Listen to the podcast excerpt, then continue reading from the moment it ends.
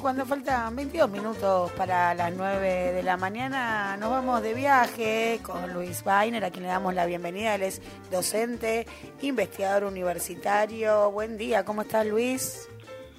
¿Qué tal, Luciana, Sebastián? Buen día, ¿cómo andan ustedes?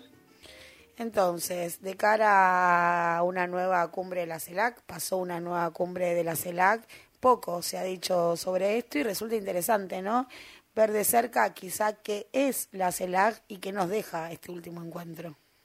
Sí, coincido. Eh, me parece que tiene verdadera importancia lo que pasó en la sexta cumbre de la CELAC este, el pasado 18 de septiembre.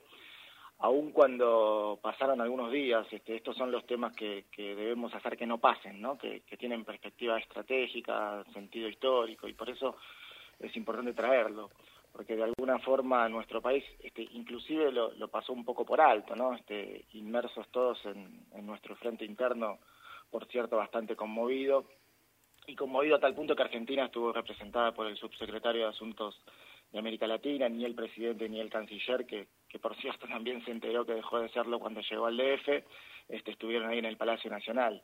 Tiene verdadera trascendencia este encuentro por una serie de, de elementos. Este, yo diría que dio lugar al debate institucional, diplomático, este, salir de una clausura, de una etapa de desmonte regional y sobre todo de, prácticas neocoloniales. Colocan a la figura de Andrés Manuel López Obrador en un lugar de organizador de una arquitectura regional, por cierto, en reconstrucción. Este, vuelve a recuperar eh, la, idea de comunidad anclada en la historia, este, cosa que se dijo mucho, ¿no? Este, esta idea de comunidad de lo desagregado, pensarnos nuevamente como unidad este, o una unidad como condición, esa vieja idea de nación latinoamericana que en su fragmentación este, quizás estaría allí su, su fracaso, ¿no? lo que se había planteado ya en la CELAC, en Playa del Carmen, en sus inicios en 2010.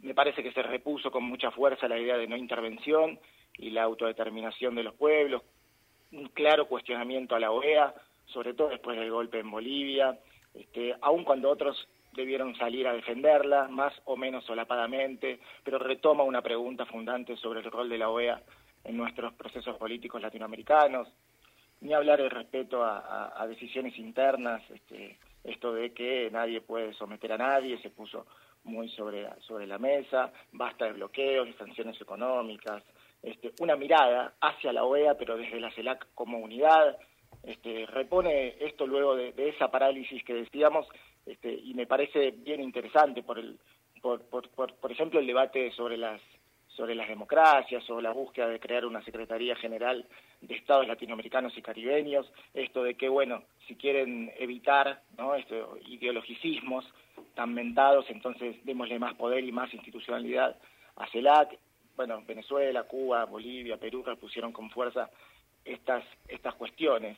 Eh, en clave de algunos acalorados y por supuesto bienvenidos debates, eh, bueno, nos invito a fragmentos de esos, de esos momentos este, donde inclusive se volvía a poner sobre plano la idea de la discusión sobre la democracia, Mario Abdo Benítez, presidente de Paraguay, y luego la respuesta de Nicolás Maduro. Dale, los escuchamos. En ningún sentido ni circunstancia representa un reconocimiento al gobierno del señor Nicolás Maduro. No hay ningún cambio de postura de mi gobierno y creo que es de caballeros decirlo de frente. El significativo acervo que construimos en las, en las, últimas décadas debe ser preservado. La OEA y la CELAC reflejan esta vocación integradora con estructuras diferentes pero complementarias que deben ser potenciadas para que la región sea fortalecida. No podemos permitir que componentes ideológicos contaminen este proceso que con tanto esfuerzo lo venimos construyendo. Nosotros creemos profundamente en el diálogo de diversos. Y yo le digo al presidente de Paraguay, ponga usted la fecha, el lugar y la hora para un debate sobre democracia en Paraguay, en Venezuela y en América Latina. Y estamos listos para darlo. Ponga usted el lugar. O lo digo un poco más si me permite. Ponga usted, presidente de la calle, la fecha, el lugar para un debate. O ponga usted, presidente López Obrador, y Venezuela está lista para debatir de democracia, de libertades, de resistencia, de revolución y de lo que haya que debatir, de neoliberalismo. De cara a los pueblos, en transmisión en vivo y directo, en privado, como ustedes quieran, con respeto. Weiner. Bueno, el presidente de, Paraguay, tanto como el de Uruguay, Luis Lacalle, Lacalle Pou, este, se turnaron un poco para decir, bueno, estamos acá, pero eso no supone reconocer los procesos políticos o democráticos de Cuba o de Venezuela. Este, y estas piezas de alguna forma reponen ese debate que, que, un debate ha sido un debate fuertemente acalorado y quizás su principal valor es, reponerlo. Este, eh, retomemos eh, la idea de dónde venimos, de estos procesos de congelamiento de la CELAC, que uno puede ubicarlos o debe ubicarlos entre 2016 y 2019 el inicio de Macri en la Argentina, el golpe a Dilma en Brasil, todo ese desmonte institucional que tuvo su primer momento en la, en la primera sanción y luego pedido de salida este, y activación de Carta Democrática de Venezuela del Mercosur, salida de UNASUR, bueno, este, devolución inclusive del edificio allí en Ecuador, la no participación de la CELAC.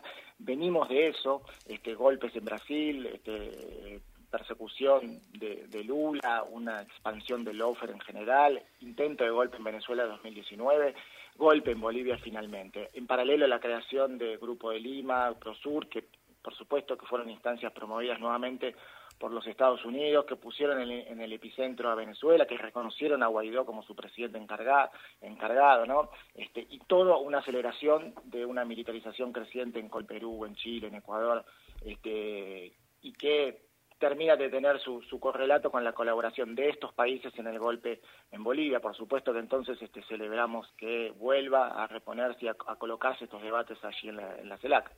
Nos trae un poco de mística, podemos decir eso, ya que estamos tan carentes de mística, nos agarramos de la CELAC y le metemos mística. Por supuesto, por supuesto.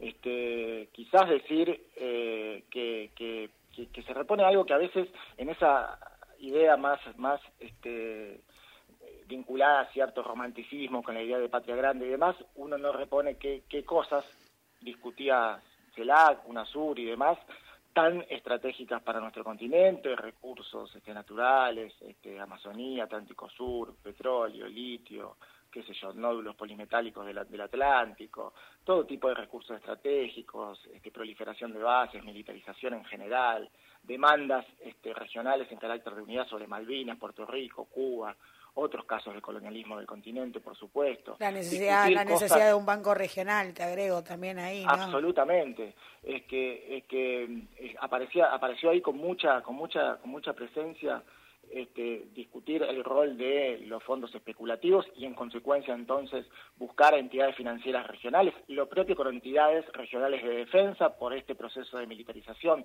Bueno, este, que vuelva la CELAC a tener funcionamiento y que entonces eso sea la posibilidad de volver a discutir estos temas, inclusive con la creación de una Secretaría General de Estados Latinoamericanos y Caribeños, es este, realmente para celebrar. Gracias, Bainer, impecable. Un fuerte abrazo para ustedes. Nos encontramos acá con Bainer ¿eh? el sábado que viene. Mientras tanto, vos quédate con nosotros que un tramito más hasta las nueve.